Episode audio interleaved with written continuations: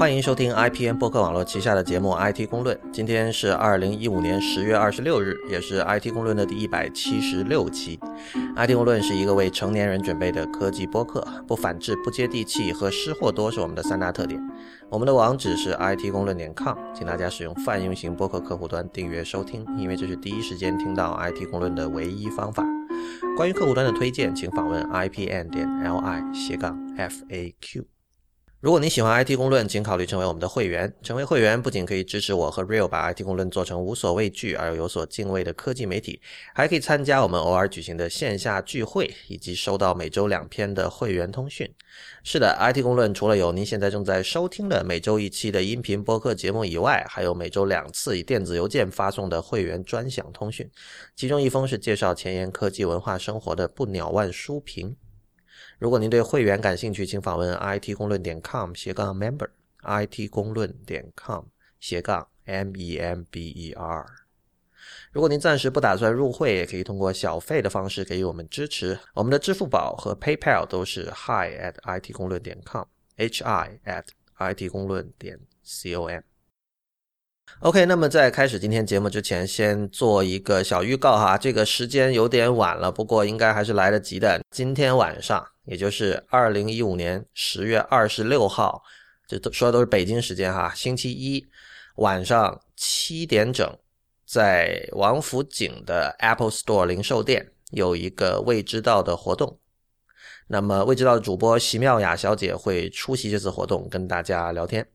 呃，这个是苹果做的一个播客十周年的活动中的一个环节哈。我们知道那个苹果其实它那个叫 Podcast 那个 App，以及它整个的背后的那套排行榜，就它整个是有个索引的嘛，就基本所有的 App，所有的播客在节目。The whole Earth Podcast Catalog。对对对，是的。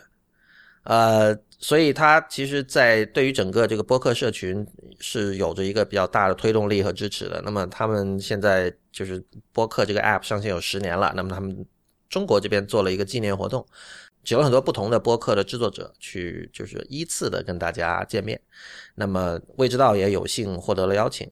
如果大家想这个面对面跟喜马拉雅小姐交流的话呢，那今天晚上是一个不容错过的机会。再说一遍，是这个十月二十六号星期一今晚下午七点，晚上七点，在王府井的 Apple Store 零售店。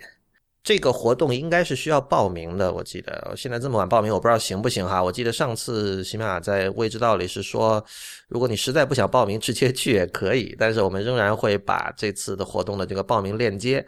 放到本期 IT 公论节目的这个网站上，因为这个链接很长哈，它没有短的域名，所以大家请记得去 IT 公论去找。OK，那我们开始今天的这个听众反馈环节。呃，首先第一条，Real 来说一下吧。对，呃，上一期我们讲到了一个就网，还是说 Evernote，还是说这个协作软件的事情啊？当时我提到了一个说法，就是说网络延迟是一个比较难以越的障碍嘛。然后在微博上有一位叫做。风分的朋友在微博留言，他说：“这个不同意 Real 关于网络协作的看法。即使在今天的网络状况下，延迟在很多情况下也可以达到可以接受的程度。而事实上，千万级的用户早就在玩的网络游戏，不就是一种实时协作吗？拿撸啊撸来说，延迟低于一百毫秒就可以跑得很流畅。（括号我家网络一般是四十多，所以 Real 所说的技术上的不可能是不成立的。）啊，这个以以防我虽然我知道这个我们听众都知道撸啊撸是什么，但是以防比如说五百年后有人找到这份录音的话，我们还是把原名说一下。英雄联盟是吧？对，League League of Legends。对，这里有几个问题啊，就是说，首先呢，呃，比较稳定的四十毫米的延迟是非常非常非常好的网络条件了，这是相当难得的。基本上，照呃实际状况来看，只有那些比较有钱的。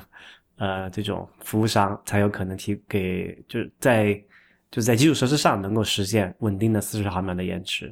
呃，其他的一般一般小作坊什么的就不要想。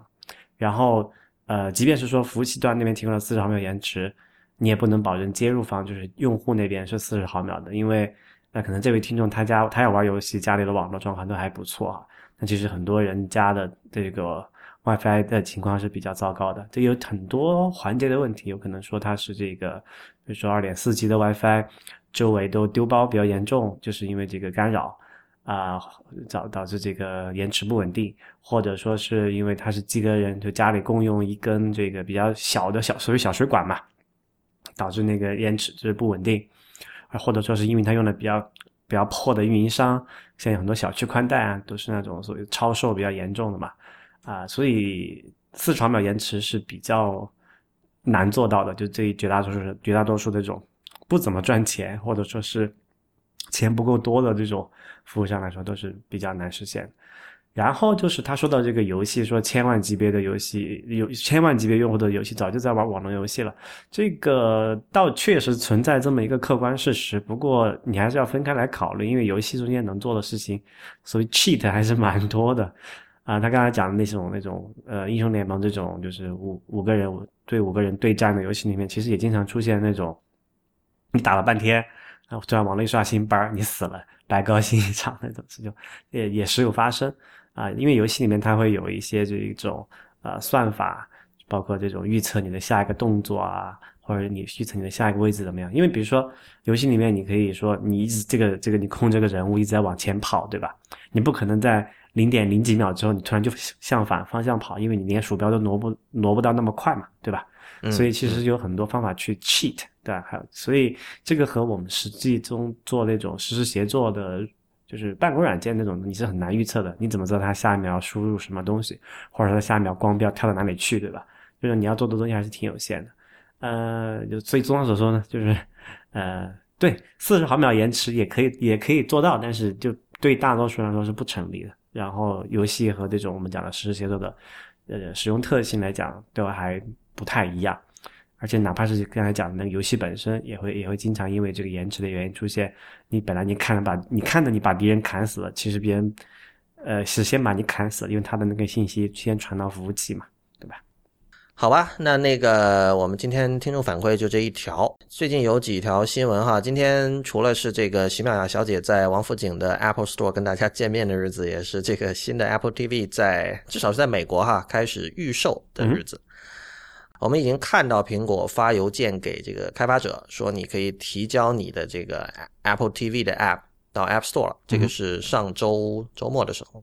嗯。然后，虽然这是小道消息站发出来的消息，但基本应该是靠谱的。就是今天开始，就是周一美国时间的周一，在美国开始预售，然后本周内就会发货了。所以你打算买一个吗？我在考虑啊，我那个。不，我其实主要还是对它的那个作为游戏机的那一部分会比较感兴趣吧。对我在考虑的原因就是，其实没有什么时间玩游戏嘛。啊，那倒是。对，而且而且还有就是，如果你 iPhone 和 iPad 这个例子来考虑的话，就是你会觉得 Apple TV 上的游戏还是以轻量级的这种休闲游戏为主，对吧？嗯，对吧？因为我觉得至少在初期是这样子的。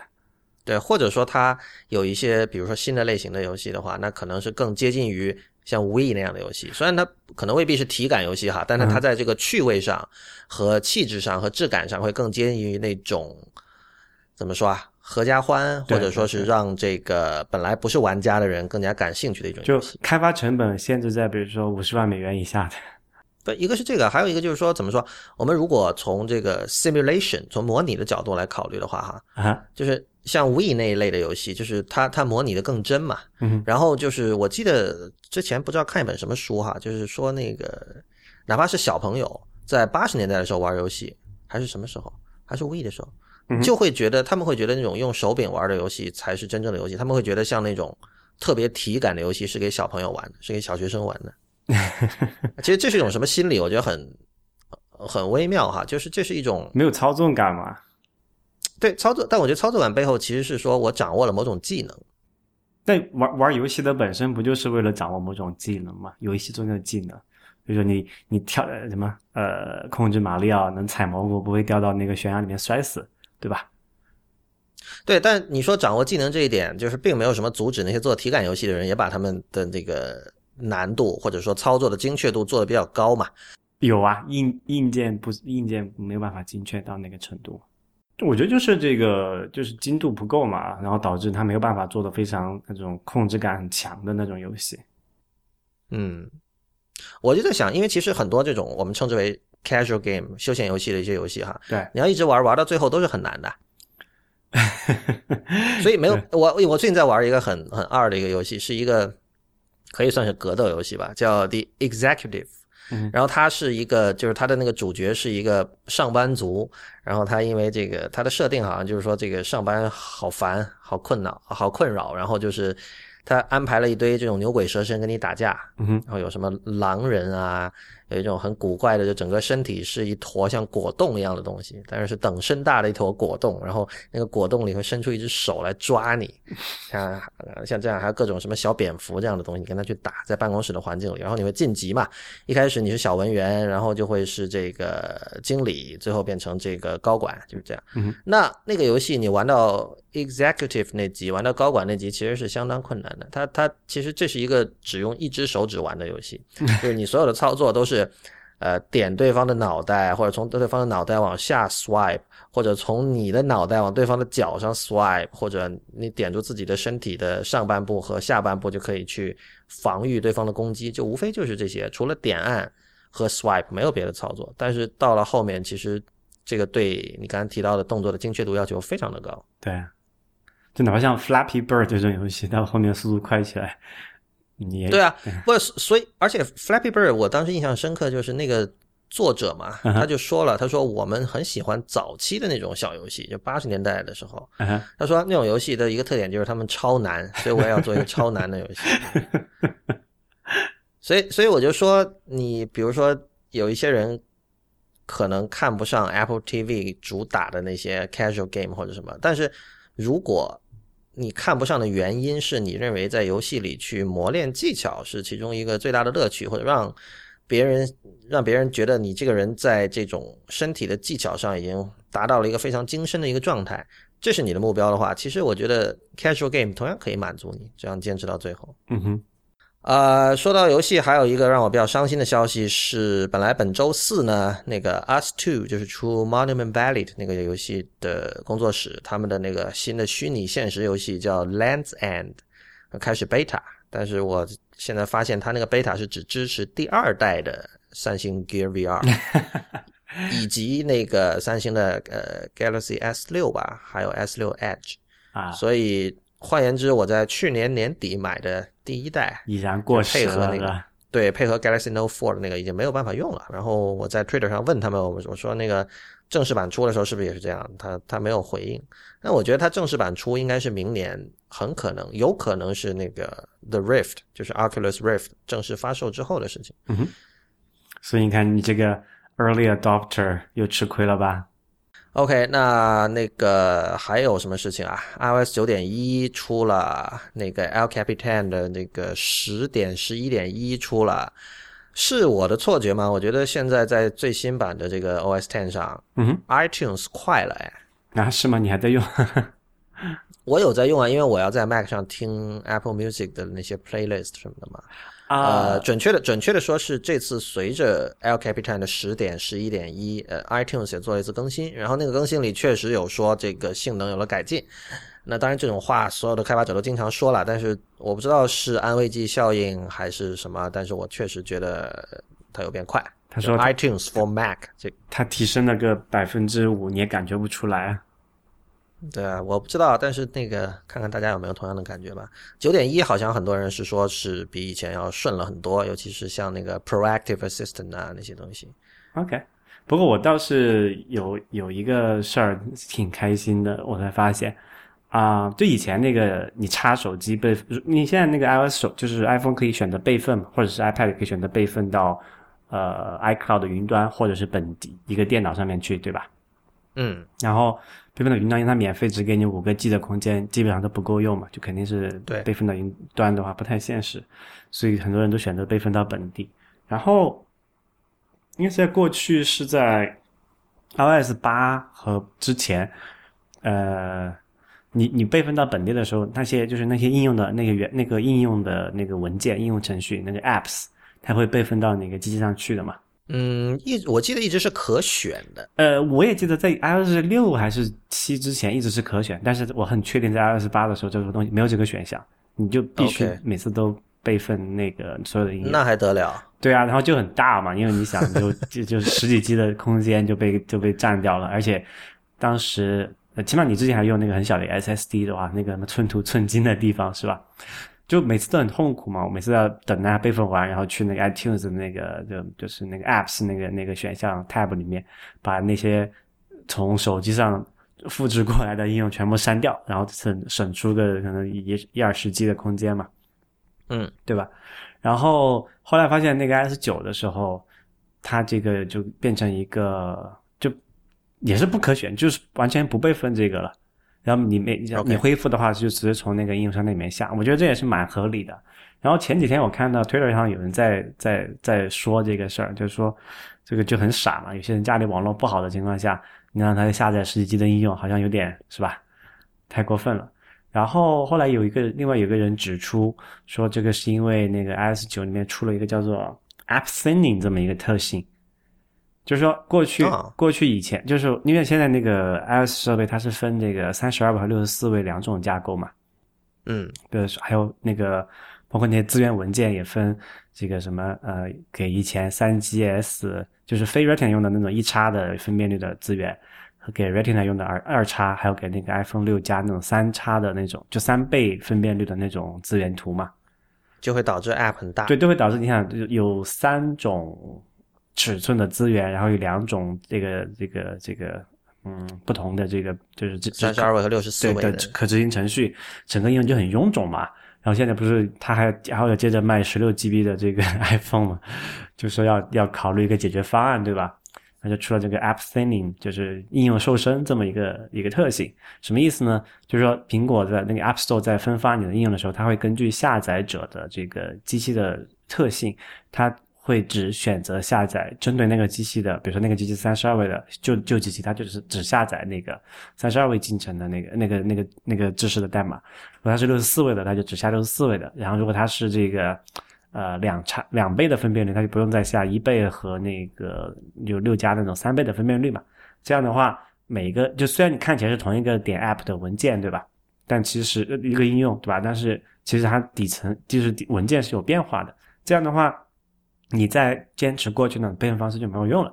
比如说，你这个从一个 iPhone 六换到了六加，然后它之前用通过 App Store 备份到你电脑上的是一个两倍分辨率的资源文件，然后你再导到那个六加上面去，那个显示就会出问题嘛？那应该怎么办？所以现在它就直接就不备份这个应用了嘛？到时候你在恢复的时候再从 App Store 里面啊对对应的那个机器去下载。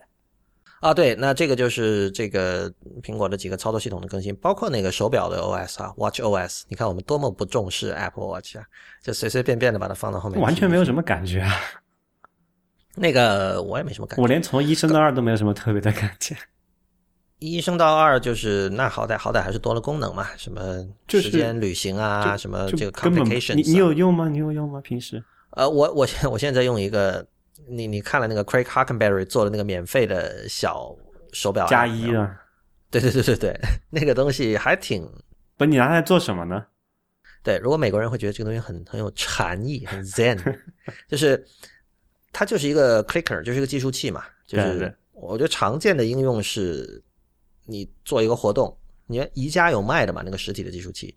然后你在门口统计人数，进来一个人，你手就摁一下，然后最终他那个数字会就是你的总人数。为什么这个要用人去按？这个有很现成的方案可以机器数的。不，总总有总有地方是需要人的。就那个 clicker，其实现在很多人还在用的。呃，无论是因为这个摁一下的快感，还是什么。唉，所以有时候真的很，不是你用机器数很简单的一点，你并不是所有场地都有这样的设备啊。不需要啊，现在那个技术很发达的，不需要有一个是。不是啊，就比如说上次我我们在深圳做脱口秀，你怎么说？就门口装一个就好了呀。你装一个方便，还是说我手里那个东西我就放在包里，我掏出来摁方便？嗯，好吧。然后就是呃，你问我用那个 Hockenberry 那东西干什么哈？对啊。它我觉得它最常见的用途就是所谓的那个 Sign File Calendar，以前讲过了，就你戒烟或者什么，如果你每天坚持做了一件事情，你就在你的日历上画一条线嘛。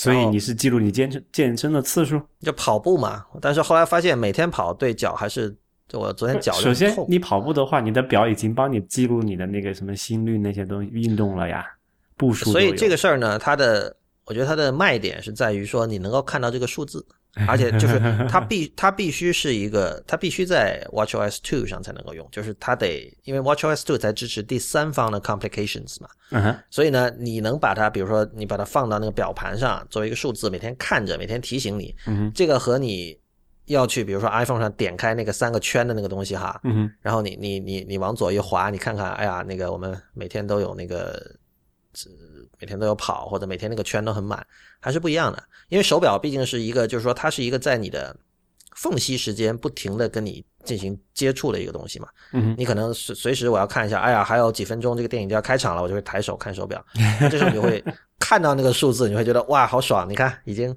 一百二十三天了，就是这样。戒烟成功。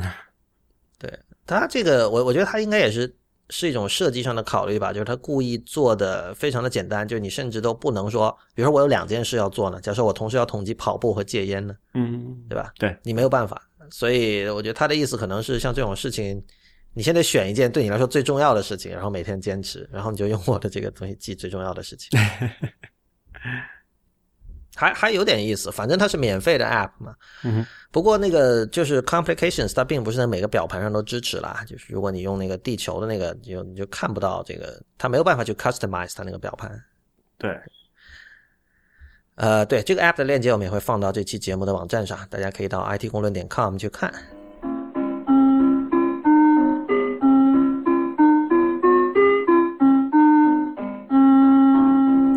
呃，您现在正在收听的节目是 IPN 播客网络旗下的 IT 公论，所以 Twitter 的事情，我觉得我们可以说一下了。其实这个事情已经就是发酵了几周了吧？就是 Jack Dorsey 回去当 CEO 之后，呃，我们在媒体看到各种头条啦。就是首先就是说炒人嘛，嗯，开掉了就是了多少？节流几百号人吧。对，然后我上次看到那个知乎上有一个说，这个二零一五年的这个十月硅谷的就业状况如何？然后有很多人把这个 Twitter 裁员当成一个就业状况不好的一个情况来说哈。当然，现在普遍大家确实认为就业状况就不是特别的理想的硅谷，但是中美都一样啊。对，但我觉得 Twitter 这个情况，我觉得显然就是，就是说 Twitter 以前的那种反应迟缓，或者说这个就是他的那些问题导致要换这个 CEO 的那些问题，嗯哼，其实跟他的这个人员臃肿应该是不无关系的吧？这个不知道啊，他们内部情况这个很难讲，而且 Twitter CEO 也换了好几轮了吧？应该。其实我对 Jack Dorsey 这个人哈，我不知道你什么看法，我一直是我不太明白大家为什么那么推崇他。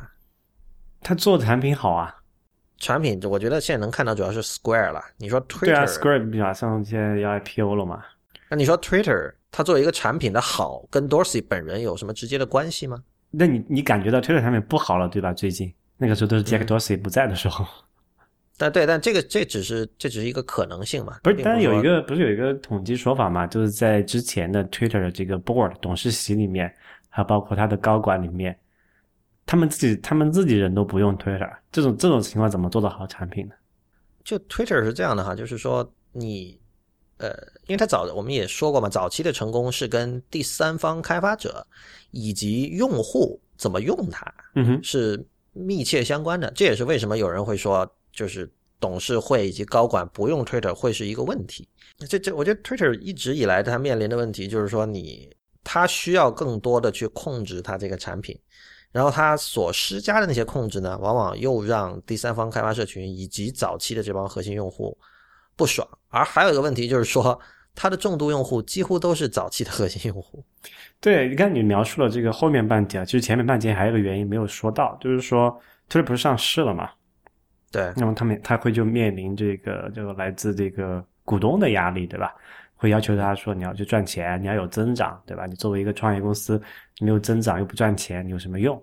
但实际情况就是说，呃，他们看了一下这个，这是在这是大概是一两年、两三年前吧，那个时候他们看了一下这个状况，说，诶，我有那么多的用户，但是其中有一大部分都不在我的这个控制范围内，什么意思呢？他们都在用这个第三方的这个推特客户端，然后我要加广告，他们也不会给我加，对吧？我想卖点什么新的内容，他们也不会给我马上给我给我弄，那怎么办呢？就在这个业绩的 KPI 的要求下，那我们就先收一收，把那个把这个控制权都拿到我们这里来，对吧？我们要不让要让这些用户放弃这个第三方不受控制的这些客户端，直接用我们这个 Twitter 的本体啊，甚至说我们连这个本体都要限制一下，我们连这个 Twitter 自己的这个什么 Twitter for Mac 啊这种这种官方客户端也不管了，我们只管把那个 Twitter for 就 Twitter 这个网页版和这个手机版，就是安卓和 iOS 做好就可以了。然后就发现。哎，不对哦，这样越做下去，这个怎么活跃度越差？因为重度用户就是真正给 Twitter 带来这种有有内容、有价值的，那觉得越来越不爽了。然后小白用户上来又不发推，也不知道怎么用，对吧？就面他们就面临这么一个很尴尬的一个一个一个境地，所以现在也玩不下去啦。那因为好像上上个财报出来都是什么没有增长，然后好像是是 Morgan Stanley 还是谁把他那个评级下调了嘛？然后说当当时当天就掉了多少几个点的股价，百分百分点的股价，就就就这么这是一个大的背景。然后这个时候换换回那个可能董事会看这样也玩不下去了，那看找这个 Jack Dorsey 回来做 CEO，想把这个产品再搞回来。然后他上台的第一件事情，当然刚才讲是开人，对吧？精兵简政嘛，把那些臃肿的一些。不干活或者是出那个 K 不叫 KPI 不好，就是他觉得不够好的那些先先干掉，削减一下开支，然后接着就出了这么一条，说给开发者道歉，说他们想要呢，他这个原文叫做 reset relations，就是重新开始这个和这个开发者的关系。那其实说到这里，大家就明白了嘛？这个我当时看完这条新闻之后，我在推特上写了一句话，叫做。就是模仿 Jack Dorsey 的这个口，这个不叫他口，就是他的这个立场来讲，就是 We 位置我 Twitter 啊，We suck at making product. Please come back and love us again. 就整封这个事情就讲这么一件事儿。那这其实现在我们就要就要问这么一个问题了：按照过去 Twitter 换 CEO 的速度，Jack Dorsey 有多长的这个叫做这个立位啊，来实现他的这个呃扭转？这个颓势让这个推掉这个产品更有活力的这么一个目标，对吧？那这是其一。第二个就是说，假设他能待到足够久，也能把这件事情推推动得下去，那么过去那些被 Twitter 的这个政策伤害过的那些开第三方开发者们，他们会怎么想呢？我觉得这个还挺有意思。呃，我觉得首先哈，其实最强悍的第三方开发者并没有离开它。嗯，也就那个推宝和对啊，推宝和 Twitterific 对。但也就这两家，不，但是其他我就是上次我去惊雷家，我发现他在用那个那个叫什么 TweetDeck 啊，就是不同的第三方软件仍然是有人在用的。当然，它能不能成为生意，我觉得另一回事儿哈。就是养活自己的，我觉得像 Twitterific 和 Tweetbot 应该都没有太大问题。呃，当然这个我觉得可能一方另一方面说明整个这个怎么说啊，第三方 Twitter 客户端的市场就不大嘛，就是已经可能已经被他们干死了嘛。不不，那推爆没有死嘛？就是有这么一小块在那儿，但是它可能容纳不了，比如说五个好的那个第三方客户端。但 Twitter 的繁荣是在于它有很多很多这个，就过去我们理解 Twitter 的繁荣是因为有很多这种第三方的客户端，有各有不同的。是因为有很多吗？还是因为有？当然是有很多了，很多是多多。比如说以前可能在全盛期哈，就 dozens 嘛，就至少有。对，假设我们有二十个，但这二十个里面难道？这里不是有一个长尾效应的吗？就是大部分人那种投五个，对这个有什么问题吗？不是问题就在于说，我觉得其实数量无所谓啊。当然有所谓了，这个数量决定这个生态圈的这个这个玩法嘛。就是说有有些新鲜的应用，它并不是说，那如果照你这个说法来讲，那大家都用推特官方客户端好了，那还用什么推宝？用 Twitterific 就不要用了。我我想说的不是大家都用 Twitter 呃官方客户端，而是说。呃，事实上，可能大部分的人在用官方客户端加上，比如头三名的那个第三方客户端。嗯，对，但但其实还就后面还是有一些人他会，就你作为一个小的开发者，你肯定要去想一些呃独特的东西嘛。然后就对那些大的客户端，他可能没有精力去做，或者说觉得对那些人不太。就对他的开发，就对他的用户来讲，没有什么实际价值的东西。但对我我想说的是，重要的可能是当时 Twitter 对于第三方开发者的那种，就是没有那么多限制这样的一种状态，而不是说有二十个不同的客户端这样的一个数字，这样一个事实。就是因为最终大部分客户端其实没有什么人用的。对，就没有限没有限制，才会有这些这些小众没有人用，但是又觉得对啊，所有所以重点是在于没有限制嘛。嗯哼，对对。那后来就加了加了各种各样的限制嘛，比如说限制那个 token 数，然后又这各种各样的，呃，反正就各种各样限制了。然后我觉得这件事情的好玩的就地方在于，他现在如果他再放开这些限制，那那个生态还会再回来吗？就是说，你你说一个人被蛇咬了一次，他还会不会信任这家公司，是吧？对啊。呃，首先我觉得就是这些限制哈，我还是刚才那个观点，就是他没有挡住真正就是顽强的人。因为其实我们看着 Tweetbot，其实就所有这些限制是一视同仁的嘛。它有限制 Tweetbot，它也有限制所有其他的人。但有很多人的方法就是说，我做一个 campaign，比如说我我我要在网上写一篇博客，然后我去声讨，或者说我去建议，呃，我去理性的 positive 的去告诉 Twitter 为什么你不应该这么做。但是你从来没看到 Tweetbot 做这样的事情，就那那几个人真的非常非常的。就是他的性格非常硬，我觉得就是你觉得是这样吗？你不觉得他们是底下私自跟推特沟通过吗？呃，他们可能私下沟通过，但是这个态度也是不一样的。就是说，那你私下沟通过了，你肯定态度不一样，你不能不是不是，你一开始选择私下沟通和你选择跑到网上说，这就是两种态度。就是说，嗯，有一种会觉得说我不爽了。反正现在大家都是这个这个自媒体时代，我有博客，然后我有受众，我去喊一嗓子，然后 John Gruber 赶快来链接一下，我们 试图用舆论给这个家公司施压。对，但是我觉得 Tweetbot 那帮人，他们就他们的理解是说这么做是没有用的，就是说你应该去，如果公司出了问题，你有他有内部管道嘛，他有 support email，你尝试跟他讲，而且这些人他也意识到，说我不是一般的开发者，嗯哼，就他不会这么说了，那肯定意识到我是可能数一数二的开发者，那么。呃，别人去讲可能觉得没用，但是我应该去讲，我去内部沟通，我不会跑到网上去乱说这样的。没错。然后我最最近有一个例子嘛，就是那个 Safari View Controller，这个如果有人不知道的话，就是 iOS 九以后呢，呃，就以前那些 App 不是那个开发者第三方开发者会内自己做一个内建的浏览器嘛，但是现在都是用这个 iOS 九系统提供的一个 Safari 的一个一个 View，呃，换言之，它可以享用那个这个。Safari 本身享用了很多权限了，就这样，所以现在很多 App 都已经不再用内置浏览器，而是用这个了。那么这个东西其实有一个 UI 上的 bug 的，就是你比如说你在那个一个链接，你打开了一个链接，然后它开了一个 Safari View Controller，然后它右上角不是有个 Done 吗？对，你点那个 Done 就是关闭窗口。嗯，这个是关闭这个窗口的，在大部分 App 里这是关闭这个窗口的唯一的方式。但是如果你把这个浏览器这个网页往上滚滚滚，你一滚那个 Done 就消失了，你知道吧？嗯哼。所以，当比如说你看一篇长文章，你看到最底下的时候，就是我想关网页，你必须再滚回最顶上才能够关。这这是它的一个 bug，我觉得是 UI 上有有人指出了。但是呢，你知道目前我看到的只有 Tweetbot 解决了解决这个问题，就是它自己实现了，就是在那里面我用从我从左往右 swipe，就是那个标准的返回的那个手势。嗯，你可以把这个窗口 swipe 掉。啊，对。所以我就觉得这这就是一，我觉得这个细节非常能显示这两个人的性格，就是他们会觉得说，对这个东西 suck，但我不等了，我我我先用自己的方法把它把它搞定。所以我觉得这个这个细节让使得就是说在 Tweetbot 里用这个 Safari View Controller 的体验远远胜于其他的 App。OK，对啊，所以所以我回到刚才的话哈，就是说，首先我觉得最顽强的开发者还在那儿，然后呢？你刚才问的那个，其实在我看来是设问的问题。我觉得我我我觉得我跟你的看法也比较一致了，就是说已经被咬过的开发者，可能就不不再会回来了。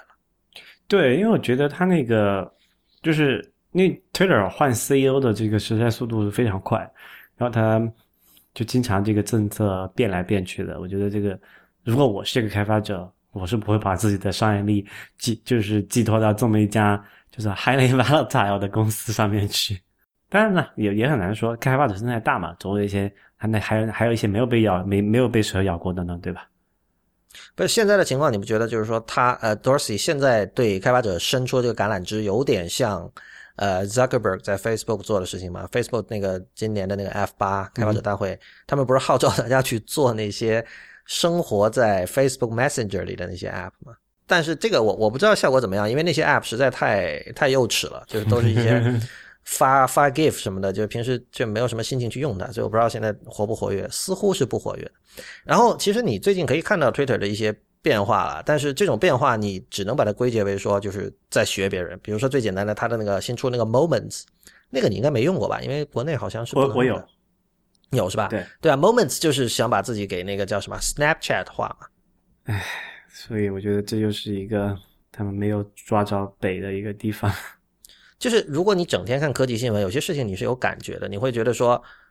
呃，他们是看到说，哇，你看所有的人都在说 Snapchat 的那个当时的那个和媒体的那些合作，呃，我们以前讨论过了，好像那个那个 Snapchat 自己都下掉了吧？没有下掉，还在，还在是吧？OK，对，其实这个东西在在美国青少年里面还是挺活跃的，所以你可以看到，就是 Twitter 它会那个。有点眼红，就说：“哎，我们也做一个这样的东西吧。”而且这个其实就是他们当时说的那个，就是大概在几个月前说，今年秋天 Twitter 会出一个自己去 curate 的一个时间线。应该它最终的成品就是现在这个叫 Moments。呃，跟大家解释一下，Moments 其实就是一个，Moments 其实是朋友圈的官方英文域名译名哈。如果你有英文版的微信的话，你的朋友圈就叫 Moments。而 Twitter 的这个 Moments 呢，就是其实就是一些短视频。还有一些他们呃挑过的关于某一个事件的各种 tweet 的一个一个集合，比如说这个现在美国大选嘛，呃呃什么这个什么杰是谁啊？杰布布什还是谁说那个不参选了？拜登吧？啊，拜登，sorry，对，拜登说不参选了。那个上次呃，看来你还是比较关注的。哎，刚好看了。OK，那个对想对这些事情有兴趣的，去订我们的那个选美的会员哈，这个每天都有一封 tellage 是非常高产的，就是。像这种事情，他就会把各种关于拜登退选的这种 tweet，还有小视频都集合在一起，放在一条时间线上。那么，我觉得他的他试图想说服大家的是说，你看我这个就够了，就像那些畅销书的标题一样，说什么什么什么什么，看这一本就够了。然后 Twitter 也想做到，就是说你关于这个事件，你看了这一条就够了。但是，我觉得肯定是不够的呀，而且有一个语境的问题，就是。假设你对这个世界不了解的话，嗯，很多时候那条东西你根本就看不懂。对，其实我理解它出这个 Moments 的应用，其这个这个功能的一个初衷其实挺简单的，就是你有没有你有没有想到 Circa？嗯，死掉的那个。对，那个是一方面，就是说那个是从新闻这个新闻的角度来去去去看它嘛。那我是想说，Twitter 做它的初衷是什么？就我的理解是，因为你的 Twitter 对于一个新用户来说是一个非常不。可怕、不知所云的东西，就你你想对不知不知所措，应该说不知所措。就你你上来你也没有关注谁，然后他给你推荐一堆人，然后你也不知道该干嘛，然后你也不会发什么东西，然后你也没有什么朋友关注你新新注册账号嘛，对吧？然后这个时候要解决什么？就是这个这个不呃就是 onboarding experience 嘛，就是新用户导入这么一个过程。导入之后干嘛？你肯定给他推荐一些内容了。你靠过去那种推荐什么精华 tweet，或者说这个什么。什么呃，该关注那个谁谁谁，经常都推推出来什么你要去关注，要不要关注一下这个 Justin Bieber 这种东西，对吧？就就没有什么 就没有什么用，所以他出这个 moment 就是说想想把这个，就推特上还推特上有很多这种很有意思的内容的嘛，对吧？有很及时的内容，很新鲜的这个评论，他需他需要通过一个一种途径把它打包，以一个这个新用户能够理解的形式呈现出来，那使得这些新用户上来之后呢？能够再留下去，成为一个活跃用户，而不是说上来一看，哎，干嘛不知道走了，然后就再也不回来。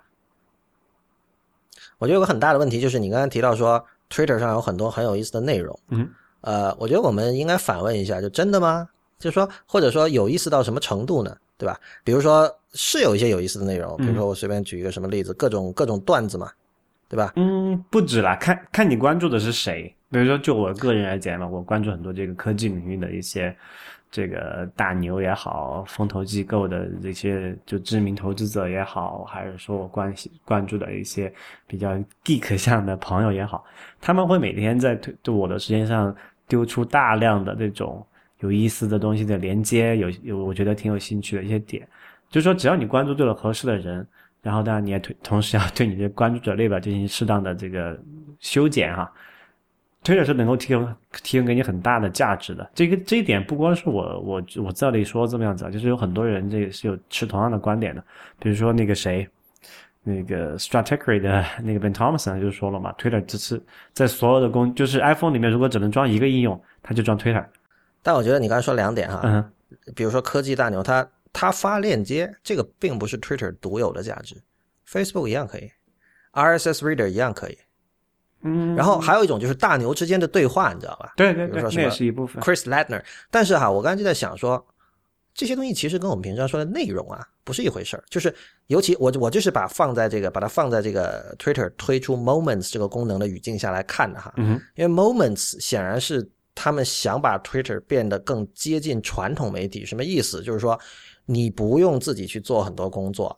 你只要打开 Moment，就像你打开电视机就有东西看，而这个东西是给你包装好的、整理好的、curate 好的。对。那么你，对，那你你刚才说的新用户一上来会觉得很可怕，会不知所措。那么我不知道该 follow 谁，没关系啊，我们有 Moments，就像你打开电视一样，你只要点开 Moments，这里就有现成东西可以看。One for Twitter。对，但是我们现在看到的情况是，比如说我现在看到的 Moments，呃，第一屏一开始是说。这个在南非发生了警察和学生之间的冲突，然后往下滚的话是一条关于 Adele 的这个音乐的新闻，嗯，呃，再往下什么 UK 呃英国的这个运营商叫 Talk Talk 被黑，然后这个法国发生了一九八二年以来最致命的这个车祸，诸如此类的，嗯，就这些东西，就我觉得太 com 太 commoditized 了，就是哪儿都有。我点开那个 Apple News 也有，然后我点开什么那个 Yahoo News 也有，然后 Twitter 这个东西可能在形式上稍微跟别的不太一样，但是我觉得也就是它首先会让人想起 Snapchat 嘛，对吧？呃，就是我觉得这个是这对这个产品的定位，或者说你对 Twitter 这个平台的定位是怎么样？起码在我的理解中啊，Twitter 这个平台的价值不在于说它本身提供了多少，你刚才讲的这个 content。就这种纯粹的这个干货，不是这个内容本体，而是我觉得它的价值在于它提供了这么一个信息流，让这些对啊对啊散落在各地的这种孤岛的一些信息，能够在一个比较通用的平台里面，呃，活跃起来，流通。对，如果你认同这个是它最重要的价值，那其实你就不赞同 Moments。对啊，我就觉得 Moments 做的不好了。而且而且，我觉得问题是它不可能做到，这不是个矛盾嘛？就是。我们又说了，这个新用户的体验会觉得不知所措。对，但是你又说了，它的价值是在于把孤岛连接起来。那把孤岛连接起来，本质上你就是需要新用户去做很多的。你按你按你刚才的说法，就是 Twitter 已经是病入膏肓了，没得救了。就这个这个这个模式，它一定是不叫叫什么？呃，newbie unfriendly 或者是 newbie hostile 的一种产品了。对，所以我不知道他们怎么解决这个问题，然后很有可能解决不了，但是。那之后怎么办？我不知道。就是现在他们被推到了一个其实挺尴尬的一个位置上，就是说大家看到好像有很多跟他们类似的产品，但他们的用户的活跃率都更高。比如说 Snapchat，比如说当然还有 Facebook 啦，这个是绕不过去的。嗯，所以你你可以或多或少的说，这个他们之前那个谁 Paul Graham 说那句话是对了，Twitter 就是一个 infrastructure。但他的不幸啊，对的地方，他说是 protocol，对 protocol，但是我就算是这个 infrastructure 这一类哈，就是 protocol，就是就是底层的一些东西嘛。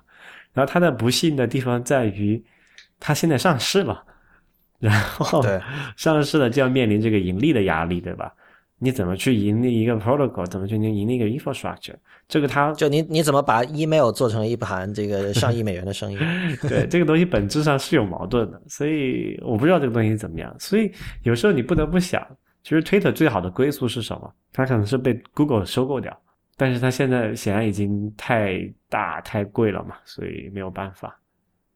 那我讲我讲这句话是有是有原因的，就比如说我们现在刚才你举举了那个 email 那个例子哈。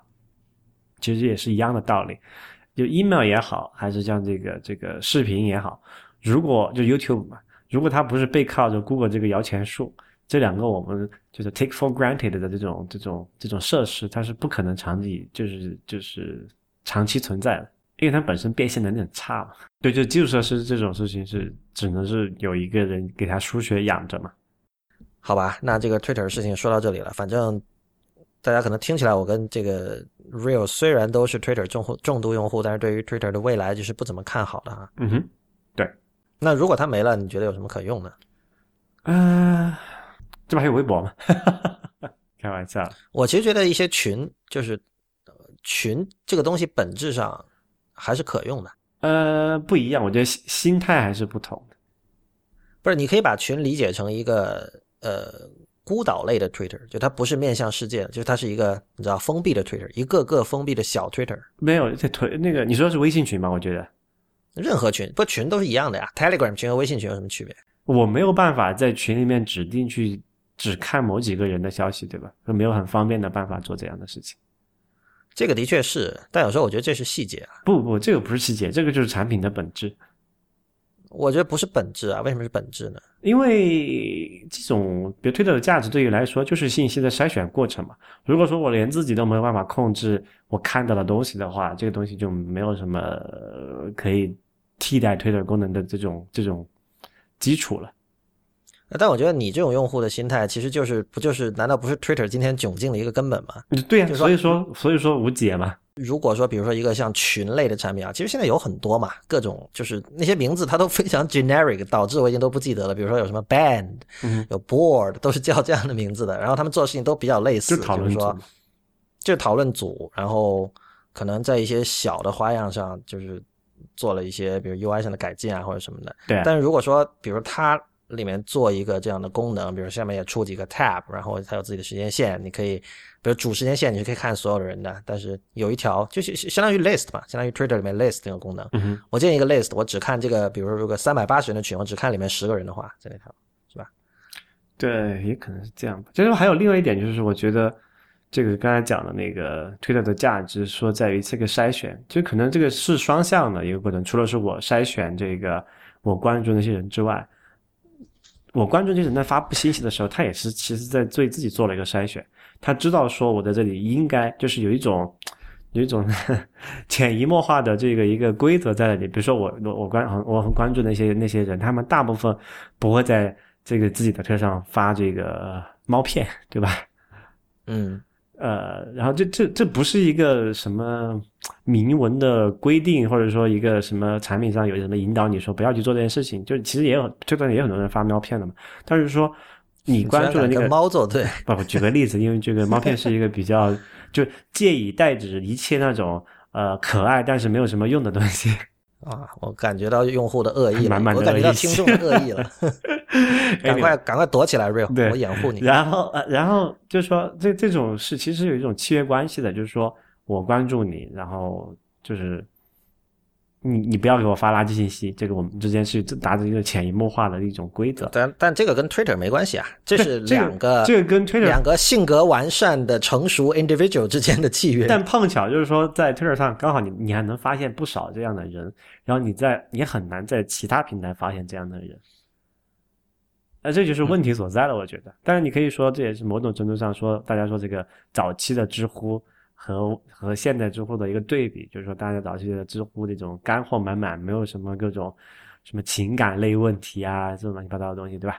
那现在就是说，呃，那种是这个是社区的一个运营的一个部分哈，但具体怎么样，我也不是这方面的专家，我只是就提出这么一个观察。但就是说，随着这个人数增多了也好，还是说这个。呃，这个这个用户行为发生什么变，产品导致用户行为发生什么变化也好，这个很难讲。但是起码我觉得，对目前来讲，还没有一个平台，呃，能够产生同样的一个效果，就是这样子。可能那个 Journey 可以，游游戏 Journey 就是 Syracuse 一直讲的，就是因为你在那里做的能做的事情有限嘛，你只能做好事儿，而不能做坏事儿。对，这是一种极端的一种系统上的设计。嗯啊。那我们回到让你觉得更加容易去讨论的东西吧。Surface Pro 四，我看到你那天发了一条这个 tweet，说这个 Surface Pro 4 gets so many things right. I wish I could run OS Ten on it。这是一个非常非常高的评价啊。没错，因为之前我们好像讨论过这件事情，就是说，如果我能在哪一个硬件上跑一个。呃呃，像 OS Ten 这样一样有着很漂亮的这个应用生态，同时又是 Unix 系统的话，嗯它一定是有我的这个就是就是这个 priority number one 的一个一一个一个东西。嗯，然后这刚好那天我是在我发那条推是因为在看那个 Anatech 他们出的这个 Surface Pro Four，就是最新一代的这个微软的这个叫 Tablet 的高阶版的测评之后，得出了这么一个感慨。所以他做对了哪些事情？跟我们说一下。这这个可能要对比起来说才比较好理解哈。就是说，先说我的这个应用场景吧。我大部分时候是把那个电脑 dock 到家里的，就是不动它的，就当台式机用。然后偶尔比如说要出一个门然后去其他地方出差几天，然后才会把它带走，对吧？我也是。对，这个时候对我来说最理想的用法是什么呢？就是说，呃，桌面上接一个这个呃大屏幕，然后把这个这个。这个笔记本也好，还是一个什么这个电脑也好，呃，插在旁边，然后我有外接屏幕啊、外接键盘、鼠标之类的。然后我要带它走的时候，我希望这个本体它是尽可能的呃轻便啊，然后续航时间长，然后性能还凑合的这种。呃，在很就我现在还用的是一台这个第一代的那个十五寸的 Retina MacBook Pro 嘛，它的问题在于哪里呢？就是说。它作为台式机用不太够大，所以你你你的型号跟我尺寸是一样的，你还买了单独买了一个这个外接屏幕嘛，对吧？对。呃，但是它作为便携本呢，它又太大了，它它十五寸，不像那个十二三寸的本那么轻便，对吧？但是因为当在当时的情况下。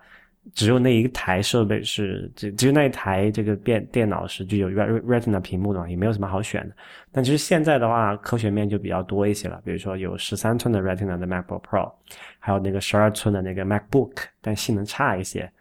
然后还有像，如果你不介意这个，呃，这个这个 OS Ten 的话，你还可以选择这个 iPad 啊，对吧？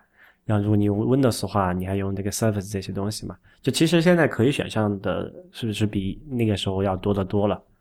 但是呢，呃，回过头来看，我现在用的这个，就我现在这想的那个应用应用场景里面，如果我能够在这台 Surface Pro 四上面去跑 OS Ten 的话，其实是蛮符合我的要求的。因为什么呢？它足够轻，这个东西本体就是它只是一个平板电脑了，它只有七百多克。我现在这台这个 MacBook Pro 应该是一点五公斤吧，就是是大概是两倍的重量，就是轻便。然后它是十三寸嘛，然后便携性肯定是比我现在那个好的。但同时呢，微软它又发布了这个叫做一个 Dock，就是一个这个叫扩展坞。然后这个扩展坞可以插在那个那个那个 Surface Pro 上面去，然后外接屏幕、键盘、鼠标还有网线什么的，完全都可以搞定嘛。呃，然后这个东西它本体的续航时间也还不错，就是能够达到七八个小时吧，对我来说完全够用了。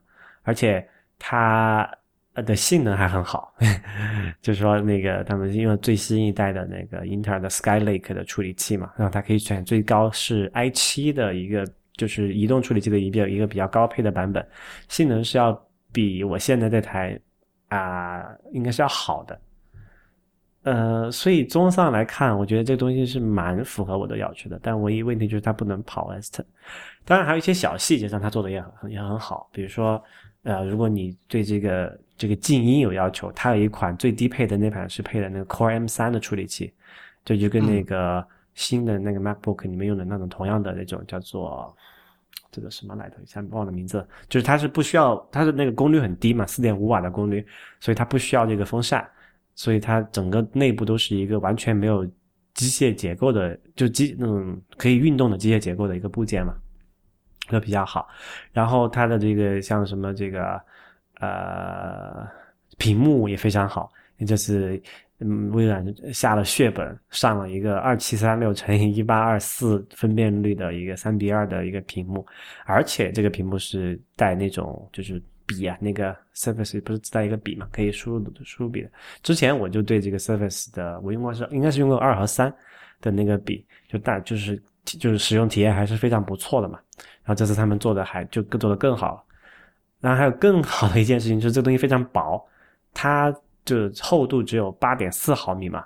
你现在连那个最薄的笔记本，我想应该是那个 New 就是新的 MacBook，好像是。它是一厘米还是九九毫米多少来的？就是还是要比这个厚一些。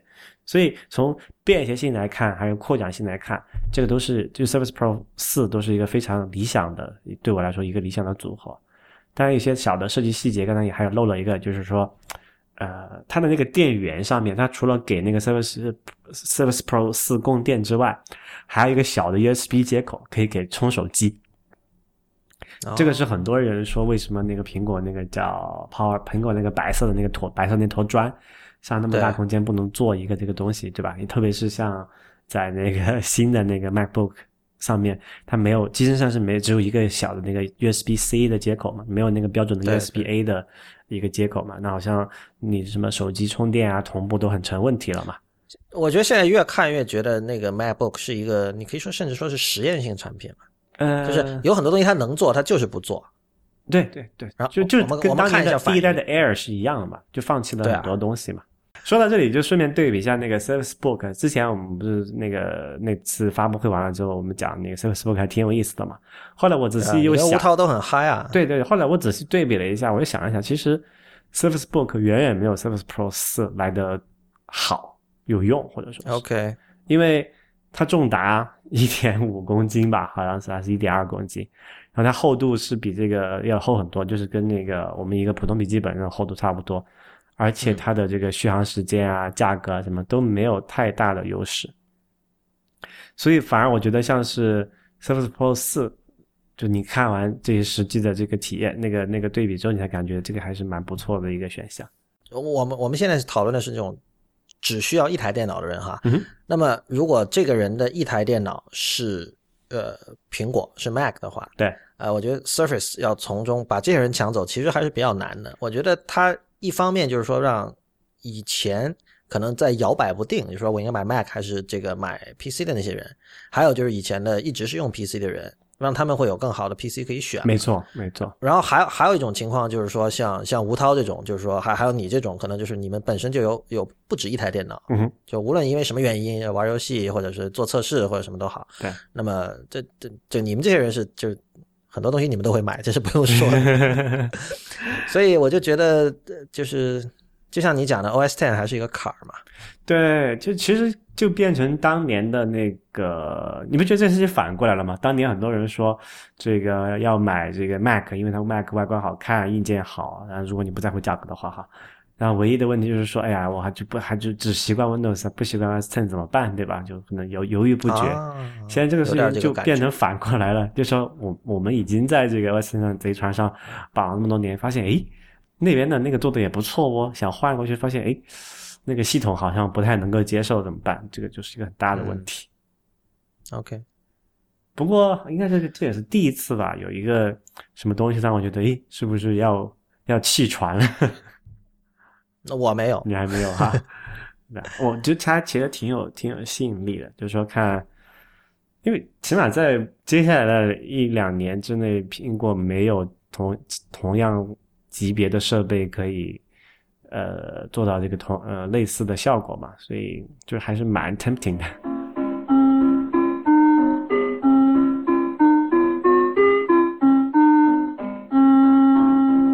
您现在收听的是 IPN 博客网络旗下的 IT 公论。呃，国人又丢人了哈，那个哪里是丢人？这明明是争光了，好吧？今天中国人多牛逼，能能发现这么多奇淫巧技，是这么说吧？这四个字还是奇巧？按照我的理解，奇技淫巧。按照我的理解，其实就是用私有 API 嘛，这不涉及什么技术难度吧？但就是它的它的难度在于它用了私有 API 没有被苹果发现。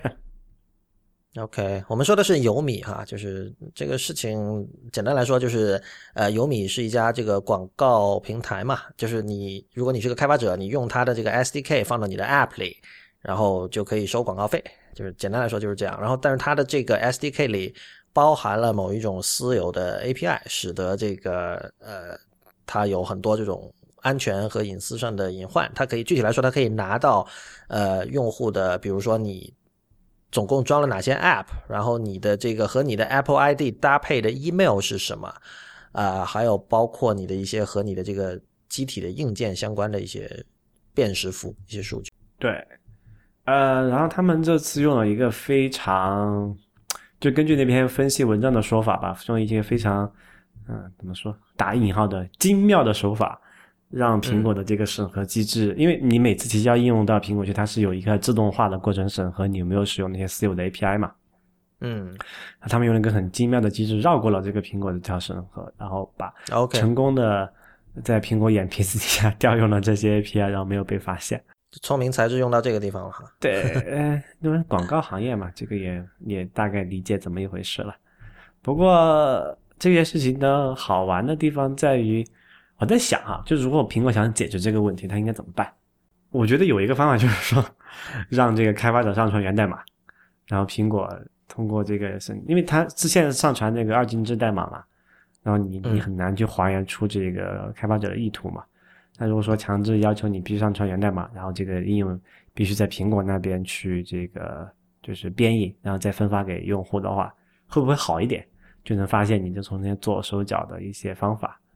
但是后来想了一下，好像这个东西有太多的这个法律问题了，要跟知识产权啊相关的东西，所以估计不太现实。所以这件事情怎么弄，还是一个很麻烦的事情，因为毕竟。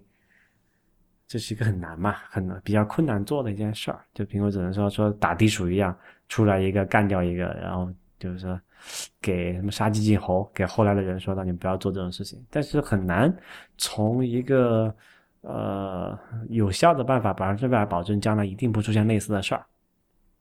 嗯，当然了，有米这间公司他们这次也因为这个发布了一些呃公告吧，然后说的很冠冕堂皇的一些事儿。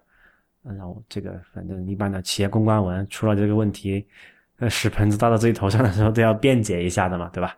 他们都说啊，我们都是很什么很很有社会责任，很什么个关什么严格遵守关于个人隐私保护的法律法规。你是一个广告公司。哎，不过而且你第二次黑广告行业了。据我所知啊，并不是所有广告公司都这样的，就是还是有有节操无节操之分的。那这个就是那个嘛，这叫什么来着？劣币淘汰良币嘛，对吧？这个东西都你没办法区分啊。对于外人来说，你怎么知道它是有节操没节操的？那只能你看市面上大部分都是没节操的啊。那但自然而然就是就是没有节操的。而且节操，默认你觉得对于客普通人来说，默认把广告公司视为没节操的是比较安全的做法。没错，而且这个东西节操的东西是很容易那个就就被卖掉了的，对吧？这个你。我我没有，我觉得这在中国是这样，不不管在中在哪国都是一样的，我觉得，我不觉得，我显然不是这样，你显你显然不可能说在哪国节操都是可以很轻易的被卖掉的，不就我这个是有就是有就是说为什么在别国没有那么轻易被卖掉，就因为别国它不不不容易不啊就是不是那么轻易嘛，它会有各种各样的问题，比如说会被起诉啊。对吧？会被各种各样的法律去规范嘛？对吧？会有这种事情。当然，说到这件事情，就要提醒一下这个，呃，我国有关做从事广告行业以及倒卖这个用户信息的人个人或公司了。因为根据《中华人民共和国刑法修正案》第九条第九号，应该是今年八月二十九号通过的，其中将刑法的第第二百五十三条修改为，啊，开始念了哈。违反国家有关规定，向他人出售或者提供公民个人信息，情节严重的，处三年以下有期徒刑或拘或者拘役，并处或者单处罚金；情节特别严重的，处三年以上七年以下有期徒刑，并处罚金。违反国家有关规定，将在履行职责或者提供服务过程中获得的公民个人信息出售或者提供给他人的，依照前款的规定从重处罚；盗窃或者以其他方法获非法获取公民个人信息的，依照第一款的规定处罚。单位犯前三款罪的，对单位判处罚金。并对其直接负责的主管人员和其直接和其和其他直接负责人员，依照各该款的规定处罚完。哎，什么意思呢？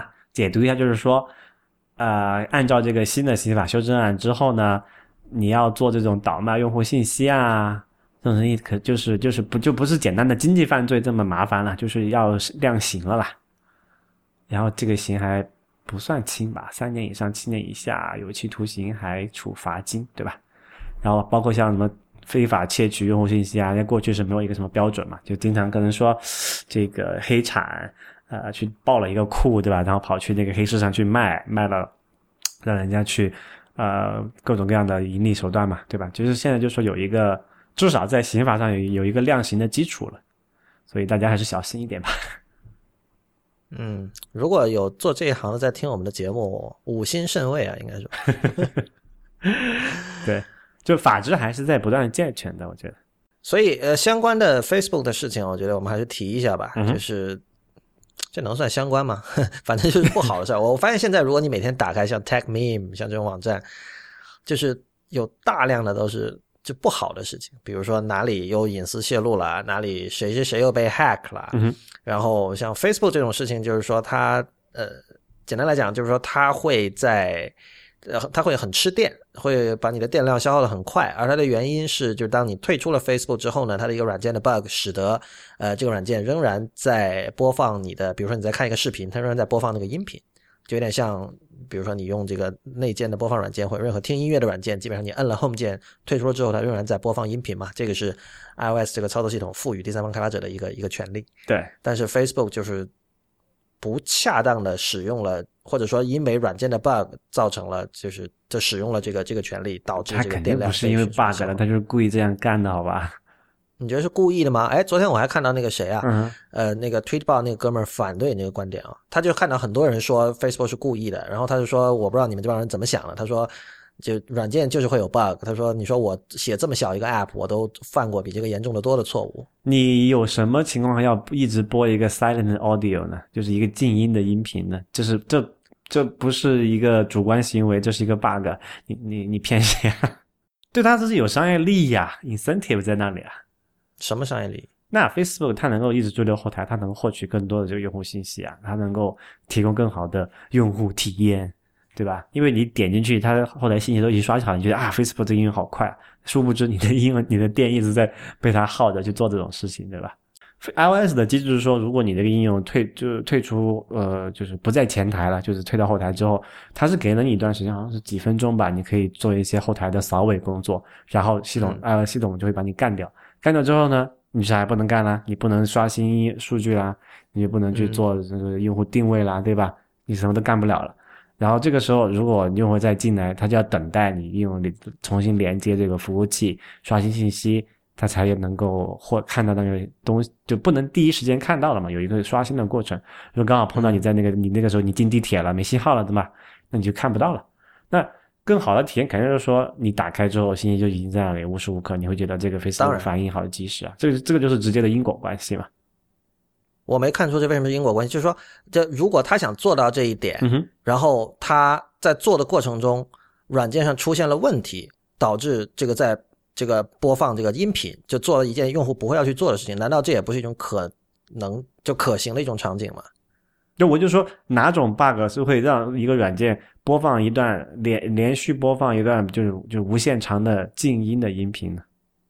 这你问我，我显然是没有答案。应该我问你，就我就说，我就告诉你嘛，这件事情是不可能是 bug 的，这肯定是主观故意的。没没没，就两个问题啊。嗯为不是你你你刚才问的问题是说哪种 bug 可以导致这种情况？嗯你真的确定没有任何 bug 可以导致这种情况？首先，你得准备一个完全静音的音频文件，无限长的音频文件在那里播。我我就我且问，如果这是一个 bug，为什么会有这个音频文件存在呢？不是我解释不了，因为我不是工程师啊。但是就我就跟你说，我是工程师，你让我来解释，我也解释不了。因为这个东这个手段就这么说吧，这个手段不是 Facebook 最开始发明的，你早年应该是 iOS 六还是几出了这么一个就是 background 这个 music 就是后台播放音乐的这么一个功能的时候，就有人做过这种事情，是被苹果禁止了。OK，对吧？这不他又不是第一个做，这个是有先例的。那他当时做这个事情，那个人做这个事情的目的是什么？就是驻留后台啊，就是为了驻留不不保证自己不被杀掉嘛。OK。然后苹果后来就改了那个 App App Store 审核的条例，明令禁止这种事情啊。只有一些特定的应用，你可以通过一些特定的 API，呃，保持处理后台。比如说你好像，比如说当时我记得什么 Skype 可以，比如说它是要接那个 VIP 的电话嘛，或者说你是一个导航的应用，你要提供导航的东西，那也可以啊。但是这个时候是是有明确提示的。但是你放一个静音的音乐一直赖在后台不走，这种事情是被明令禁止的。Facebook 之所以这次。呃，爆出来就是因为说，在苹果明令禁止这个事情之后，他还这么做，那后面就要考虑说，那 Facebook 是不是夹着自己叫什么？哦，是自己位高权重，要挟苹果说，那我就怎么地怎么，你把我咋地，对吧？你让我不，你让我下架吗？不现实，对吧？就不光是 Facebook 了，国内应用也做同样的事情，滴滴打车就做这样的事情，我跟你说。对这个情况，就是说国内 应用做这样事情就不奇怪嘛，嗯至少在频率上我们会看到这种事情就多很多。包括刚才有米做的其实是类似的事情嘛。嗯，所以那你为什么觉得 Facebook 做这事情就奇怪呢？你觉你觉得它是一家这个呃还有节操的公司？我觉得比国内的有。那你想把它想的太美丽了。不，我我觉得这是有程度上的差别的，就是说，呃，没没没，整体来说，所有的广大公司所有的广告公司，你都不要想着它有会有程度上的差别。怎么？我觉得肯定有哈、就是有些东有有底线嘛。说白了就是，如你难道你想说呃那个说明的观点是说所有的广告公司都是同样的没底线吗？我觉得这个很难让人信。因为他的这个这个他的他的这个什么，就是利益机制，使得他就是 他需要没有底线，对，不是啊，我觉得使得他需要用户的个人数据，但是呃，所谓底线，在这个情况下就是说哪些数据是我们是可以要，哪些数据我们是一定不能要而。且问你，你怎么靠在这种有强，它有强大的这个呃商业利益获取个人信息的情况下，它它能有多少人坚持底线？那肯定有啊，就我不我没有说没有嘛，就是说你觉得他这些能能能这些能有多少，然后他们能坚持多久，他们能在这个公司内部的这个绩效考核中生存的生存得到什么时候？对你你这是一个 general 的猜测嘛，这不是一个猜测，这个就是追求，这个就是讲究这个你要做这个机制设置的问题嘛。我没有看到任何广告公司有任何机制使得他说你能够有这么一群人坚持这个底线，能够把这个事情做下去。很简单，就是说有有哪些数，我们现在讨论的问题是有哪些个人数据对于一家广告公司公司来说，我说我们是绝对不能要的。这个是你的，这个是你的觉得广告公司不会这么想。对，就是在你刚才想传达给听众的这个观点，似乎是任何的广告公司没有任何的底线。我我我不是说所有的广告都都没有任何底线，我是说，在目前的机制下面，他们有非常强大的这个利益机制驱使他们去做这种没有底线的事情。但是每个人在面临这种事事情的时候，你觉得你要选择你觉得你这个时候你要相信每每个人心中的道德准绳是吧？肯肯定得需要啊，就是你你我相信你不会认为这个道德准绳是不重要的，我没有说它不会走到重要，但是我只只是说它在商业利益的面前，它是非常微微弱，就是脆弱的一个力量。对某些人是。但是这个一个公司不是一个人决定的，不是这个事情为什么重要？是因为这直接最终，其实我觉得，如果你这么坚定的相信这一点，嗯那是不是对你个人来说，不使用任何，就是尽量的避开任何这样的产品，才是唯一的生存之道？那就看你的那个了，就看你的你愿意牺牲多少嘛。就是你愿意牺牲多少你的个人隐私去换取便利性也好，还是各种各样方便，或者是便宜，或者是廉价更好的服务，不拉不拉，对吧？就就这么一个简单的选择。就是说，如果你认为所有的公司是一样的无底线，那么不是我，我不是认为所有公司都都一样的无底线。我都你我再阐明一下观点，就是说，我我要相信一家公司的时候，我一定要看到有一个什么样的机制，这个就是叫激励机制嘛，incentive mechanism，使得他他保使得他有这个有这个激励因素去做那些我认为他应该做的事情，而不是做那些我他我认为他不应该做的事情。你指的，比如广告公司的 incentive 是说他需要用户的隐私来盈利，简单说就是这样，没。错，这个是很强，啊这个是很强的 incentive。OK，那么接下来第二步，这一步我们已经过了哈。第二步是说，一个人的隐私有很多种，对吧？嗯，比如说，你昨天有没有打飞机，这也是一件隐私。你的身份证号码是一个隐私，还有你的这个常用 email 地址，这三种隐私显然是不一样的嘛。那如果你说所有的广告公司都是没底线，那就是说任何广告公司，比如说他都可以把你昨天有没有打飞机这件事他都想拿出来卖。对他都，这是就底线啊，就说大家当然都想了。那我就所以问你所以有底线的时候，就是有什么时候有些你想做的事情是那个底线？道德啊，很简单。所以你现在相信人的道德是吧？那我且问你，你你认识那个广告公司里面做这个操作的人吗？那你怎么知道他的道德底现在哪里呢？那这么说好了，比如说我们现在不是在做节目，我们现在是在朋友在喝酒聊天，对，然后很多人就会说：“哎呀，中国公司实在太没底线了。”就如果你刚才的叙述是正确的话，嗯那么你是不认同这句话的。在你看来，中国公司呃外国公司中国是同样没底线的。呃，有一点点小区别哈，这里就是两国的法治情况不一样嘛。我我觉得在目前中国的这个法治环境下面，呃，在外国公外国公司这个东西，我们不要拿这个说法来说，外国是个很大的概念，对吧？我们拿美国只只拿美国公司就美国公司来讲，或者说加州公司来讲哈，嗯，因为其他东西每州每每个州立法还不一样嘛。呃，我倾向于相信说中国公司比加州的公司更加没有底线一些。对啊。我觉得你不用说的这么那个 含混吧？如果是我们私下聊天，你肯定会说的比这个更加斩钉截铁吧？不不，这个还是要要严谨嘛。就是说，这个呃，我们聊天那个吐嘴炮，这个什么一时嘴快那是另外事。但是你你你要去去去去正儿八经的去解释这件事情，我觉得是就是要考虑这些事情的嘛。所以我觉得你我我靠个人的这个道德。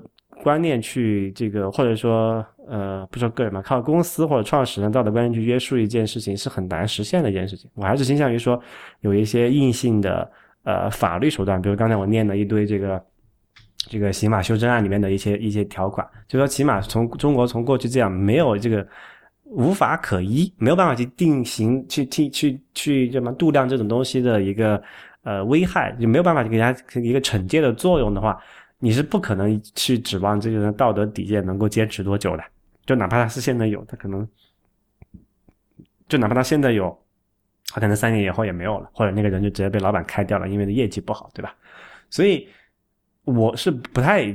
就是在这种就是有有这种利益驱使的，或者你做任何做这种这种行这个判断的时候，你一定要看有没有什么一个一个激励机制，使得他能够去坚持你所认为正确的东西。如果不能的话，你就倾向于说不要相信他会比较好一点。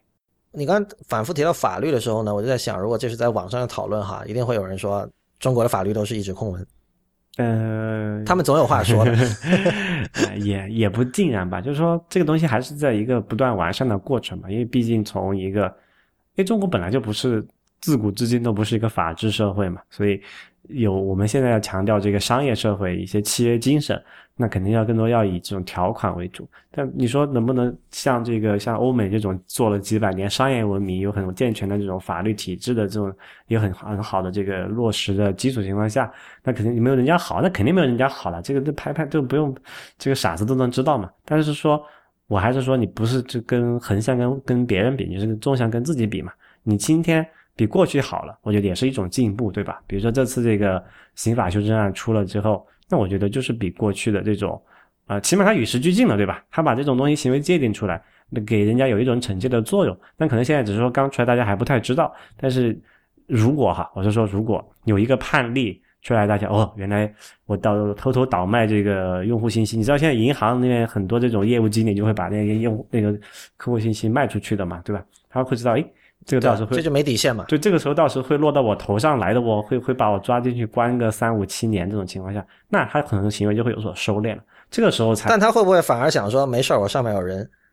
嗯嗯嗯，那那那也是这个这个法治社会、人治社会的问题嘛？但不是，所以所以所以这个就是为什么我刚才反复要回到道德这这个很多人不愿意讨论的事情上哈，因为大家会觉得道德这个事情太虚无缥缈，或者说太难抓住，或者说太软弱。对，啊。就我我想到一个例子，就是前两天发生在你我和吴涛的那个 Telegram 群里的一个对话哈。嗯就我们当时在讨论那个 Harris 那个剃须刀嘛，然后那个发呃吴涛就说 Harris 主要的好处就是，呃质量还算不错，还算品质还算过硬，然后呢便宜。然后当时你就说这不是小米吗？然后你你在说这不是小米之后，你还加了一个笑脸。那么我理解你那个笑脸哈，还有就是说，包括你我和吴涛我们三个人。我们在看到这两句对话的时候，我们都会想一个问题，就是说，那究竟 Harris 跟小米有什么区别？呃，你觉得有区别吗？Harris 他至少不抄人家东西嘛。OK，对，这是一个区别。对。然后他是一个小作坊啊，但他也有风投了嘛，也有 big money 了。OK，好吧。这我不太清楚。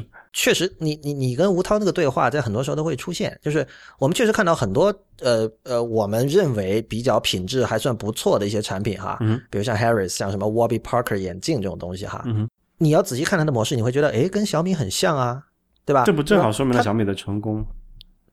对，但是我就另一方面呢，你如果真的把两者相比，你你为什么在呃那不就是小米嘛？那就后面后后面要加笑脸呢？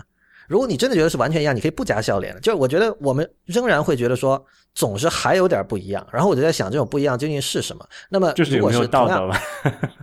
我我觉得不是有没有呃的，还还还还暂时没有到道德那儿。我觉得可能先说的是，呃，气质上还是有差异吧。就如果同样还用刚才的那个那个那个方法论哈，就是说，如果我们现在是大家在吃烧吃烤串在聊天的话，对，就是说话不需要那么严谨的话，那么就大家会说 low。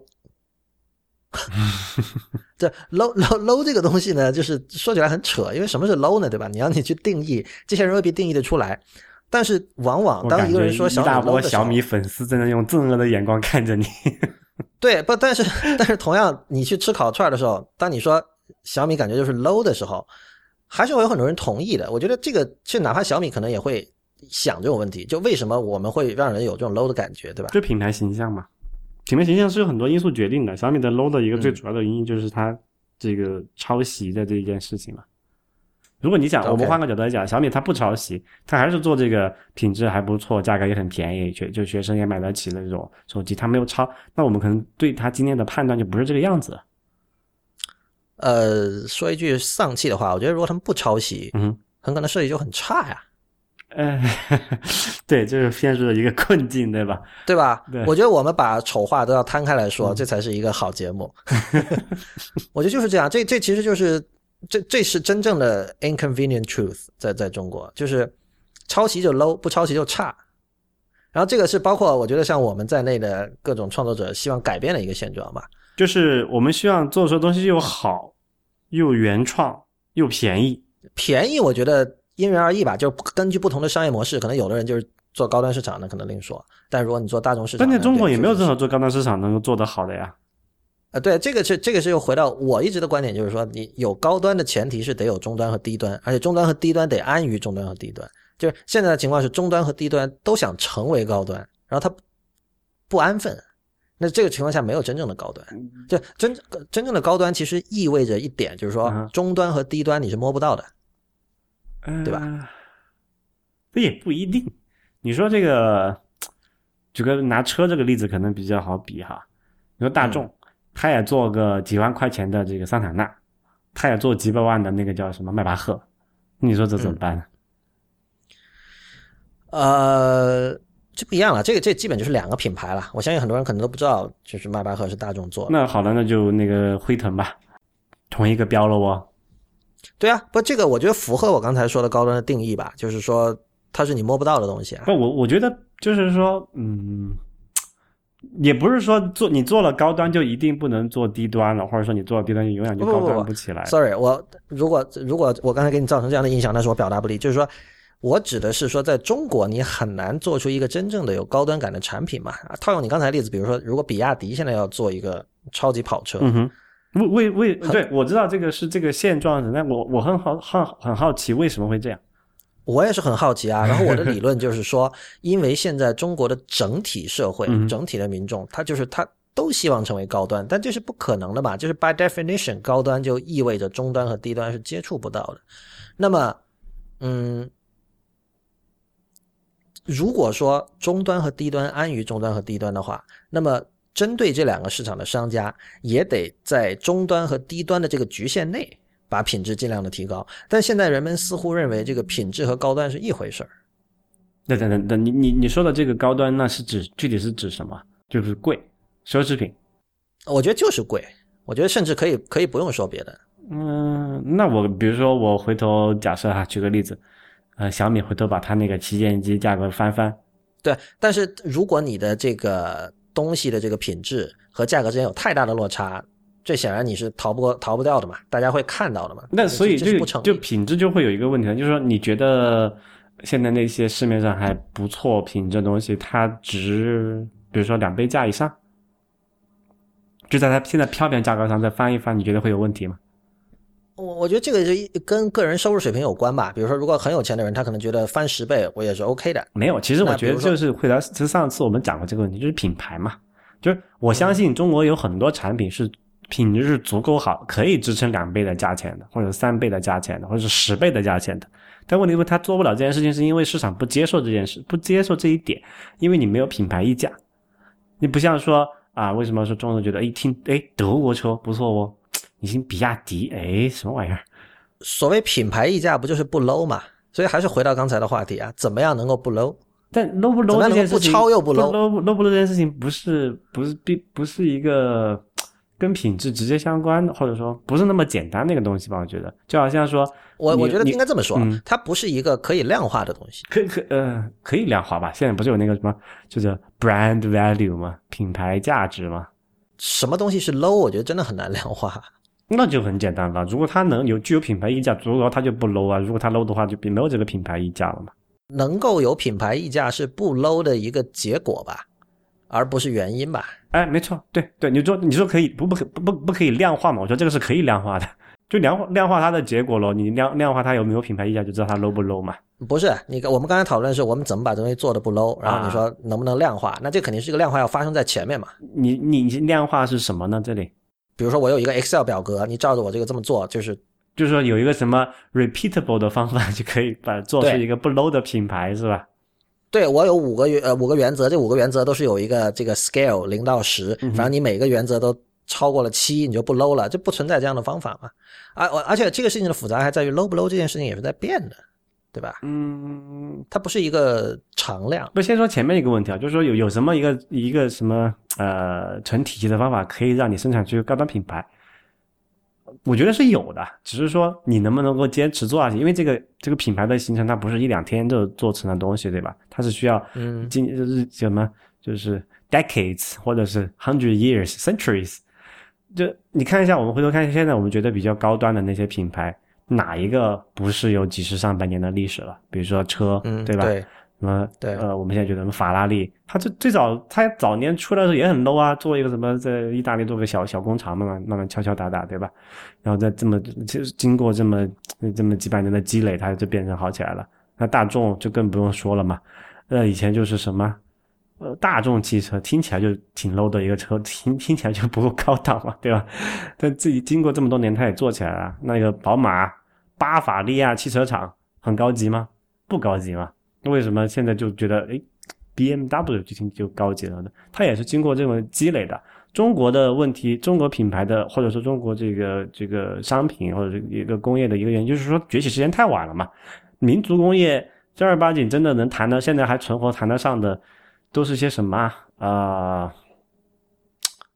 王老吉 这一类型的东西，没有没有真正的这种说工业品的这种民族品牌，也没有经过这种就是安安稳稳的有那么几十几百年的这种啊资本主义的这种市场经济的啊一个去去这这在市场上摸爬滚打的一个过程，有没有这个商商业文明的一个一个熏陶嘛？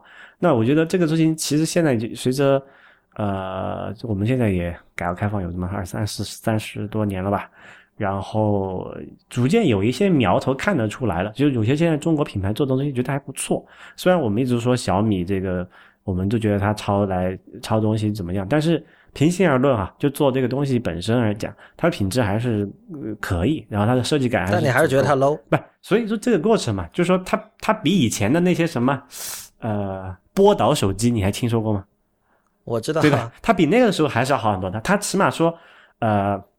那我想说的是，品质改善不等于就不 low，不不，这个是一个，所以我说它它是一个累累积的过程嘛，它并不是说你品质马上改善了，你明天就不 low 了。你是说你要品质要有持续的改善，你要有经年累月的可能几十年的这种累积，让他觉得啊，这个公司能够啊从就呃稳定的产出一些比较高品质的产品，然后随着它的品牌的这个价值的不断，就随着这个信任嘛，就是说我之前讲品牌就是信任嘛，就是说。我之所以不敢，你没有这个品牌没有价值，是因为我不信任你们，我不知道你你明天卖给我的是不是还是一样的这个好东西，对吧？那其实如果说我们经过足够这个反复的实验，说，比如说就拿小米这个例子来讲，它今天哎，我们这个小米这个手机做的哎，价格便宜，品质还不错哦，明年还是这样，后年还是这样，五年以后还是这样，那平下次人家看到小米这个两个字的时候，他就想，哎，品质还不错，这个时候小米他就可以说，那我已经品牌溢价了，对吧？我比别家一些什么不知名的呃三五线厂商，就给人家做贴牌，连自己牌都没有那些那些小工厂的那些厂牌，那我就是品牌溢价，那我就可以比人家比卖的人家贵一点，哪怕是说我给你是同样的品质，或者说我品质比你还差一点，我说还可以卖的卖的比你贵，这就是品牌形成的过程嘛。到那个时候你才能够说它它 low 不 low 吗？你能不能想一个？比如说中国品牌不 low 的，我有的，你知道我觉得什么不 low？是吧？Type is beautiful 不 low，这个也可以，你同意吗？这个也可以，你同意吗？对对对，对啊，我觉得 type is beautiful 不 low，但是接下来很很显然，很多人会说他做不大，嗯，对不对？但我我的我的结论就是，这谁在意他做的大不大？我在意的是 low 不 low，很简单。OK，type is beautiful 不 low，对，就是这样。你还有你刚才提提到信任哈，我觉得一个前提是，首先信任是非常脆弱的东西。然后呢，这种脆弱的，就在这个前提之下，能够去维系信任的，我觉得恰恰就是我们刚才提到的像道德这样的事情。什么是道德？道德就是。怎么做是对的，怎么做是不对的。简单来说就是这样，对吧？嗯。当然，我们也知道道德是在变的，每个时代什么是对，什么是不对是不一样的，对吧？嗯。所以我觉得我还是可能比较那个，就是实用主义一点。我觉得单纯去讲这东西是没有意义的。道德在变，为什么道德会在变？它肯定是有一些社会学的背景在里面。刚才你讲的，就那个信任很容易被被被打破，我觉得就是很好的一个例子啊。比如说这次这个大众汽车这个这个柴油门案，对吧？它就是一个信任被打破的这个很明显的例子。那什么使得他以后会不做这种事情呢？两点，第一个说他他做这个他他在他做这个柴油门作弊的事情会面临高额罚款，他以后盘算一下这个东西或者觉得不划算了，他以后可能就不做了。第二个，这个东西会对他的品牌造成极大的伤害。过去我们都说啊，这个心想那个这这起码中国很多消费者会觉得说德国车的品质那肯定比日本车要好，对吧？但其实你仔细看一下。你真正从一个客观角度去度量它，它其实并不是这样子。德国品牌在中国的私营消费者心中就是有这个品牌溢价的。那它，比如说，它如果大众汽车这次出了一些事情，它后面其他一个什么，比如说宝马又出了一个类类似的事情，还有其他奥迪又出了一个类似的事情。如果这种事情多出现几次，它就会消费掉这个品牌的这个这个德国品牌这个的溢价嘛。所以我觉得这个都是有这个实际的激励机制，使得它呃。不要去做那些突破道德底线的事情。但是你跟你跟你跟我说，纯说一个道德底一个人的道德底线是怎么样？我觉得这个是很难实现的，因为道德就是我恰恰觉得在商业领域里，其实利益才是最最根本的，或者说唯一呃最终极的一个一个追求。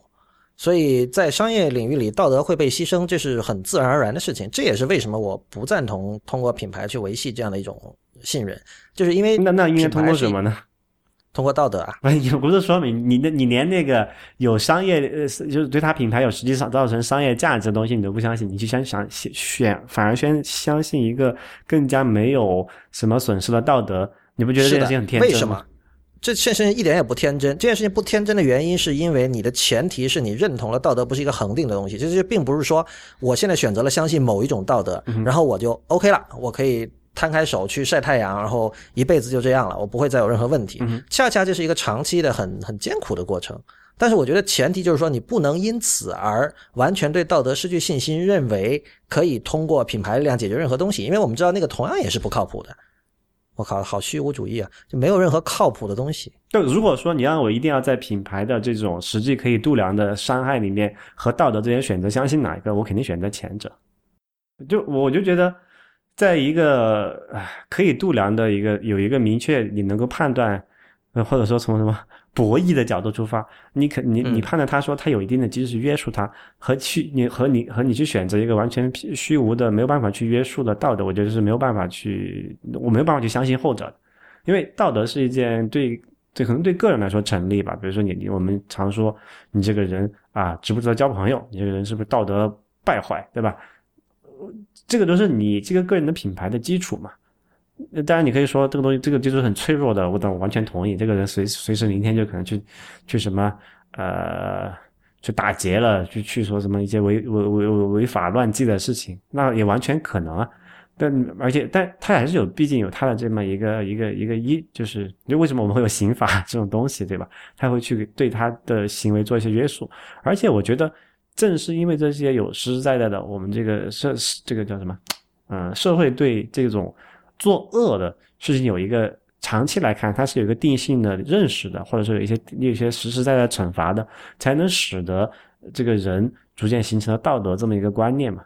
那如果说大家都想随便杀一个人也没无所谓，没有人管，也大家也不会怎么样，那就没有什么道德可言。我觉得是这样，就是说我们刚才提到法律嘛，嗯哼。因为法律其实是一件后发生的事情，对吧？对。比如说像现在新的社会现象出现了，很多时候法律是跟不上的，永远都是法律是要嘛。对，法律要花很长的时间，然后比如有了一个先有一个判例，然后以后的案子就大致哈是跟着这个走，是这样的一个过程。没错，所以那其实就是说先有道德后有法律了。就比如说你我我们先认同了说杀人是不对的，然后我们制定了法律说不准杀人，对吧？所以这是这就是我为什么觉得道德重要的原因啊，就是不包括我们刚才对这种线上广告公司的讨论哈，比如说你说现在立法了，那现在立法了显然是是因为我他立他把这个。惩戒搞得这么严，是认为他认为这么做是很有害的，而这就是一种道德判断嘛。所以就是这是为什么我觉得道德重要啊？就如果你不做道德判断，那你你法律根据什么制定呢？对，没错，这个是我同意的。我只是说，我并不是说道德不好或者说不可靠，我只是说，因为他我没办法去在一个没有可以度量的地方去完全信赖他。对，我觉得就是说，其实像我们今天老说嘛，就是说跟商人谈道德是一件很愚蠢的事情。嗯哼。但是商人和商人是不一样的，而且每个人底线也是不一样的。嗯，你不能因为有很多无就是没有道德底线的商人，嗯，然后你就说我完全不谈道德。就回到刚才的问题，就是如果你完全不谈道德，法律从何制定呢？就是就你谈道德，其实是只是表达了一种你的一种在乎。对，你你选择了一个立场嘛？我觉得不是立场吧，而是说你你在乎就是立场啊，你对这个个人，你对这个个人信息的这个这个价值的。怎么去用你？你肯定是要持有一个一个立场嘛。但我觉得，OK，就是说，没错，这个它形成的是一个基础，它也非常重要的。只是说，在它没有形成之前，你怎么去做判断呢？刚才你也讲了，就是说，这个公司和公司不一样，这肯定是这样的。每个人的创始，每个公司它有自己的性格嘛，或者说它要有自己的一个机制，或者说，如果你把这个组织视为一个个一个一个机体的话，它也是自己的这个这个思维方式的。但就是说，你从一个你不可能要求一个外人去判断这件事情，对吧？这个实在是没有办法去做的，就不可行嘛。这个至少是，我我觉得是呃，应该这么说，就是这种判断啊，很多时候是没有基础的。比如说，你说你为什么信任这家公司？嗯哼，很多人可能说不出来，但是那个信任就是在那儿。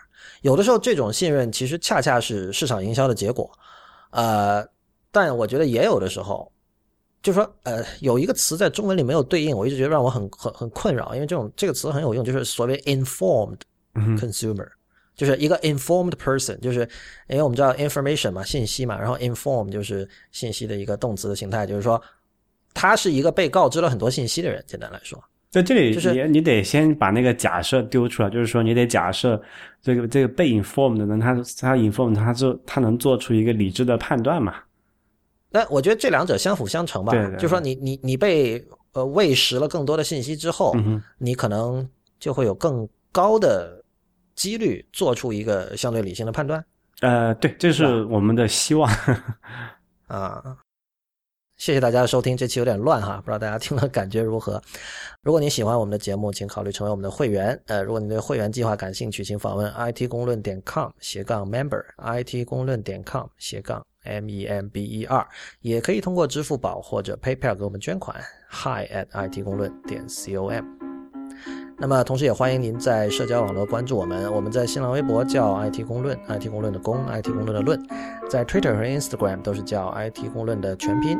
同时，也欢迎您收听 IPN 播客网络旗下其他精彩节目：无次元、选美、内核恐慌、太医来了、博物志、High Story、流行通信、未知道以及硬影像。我们下周再见。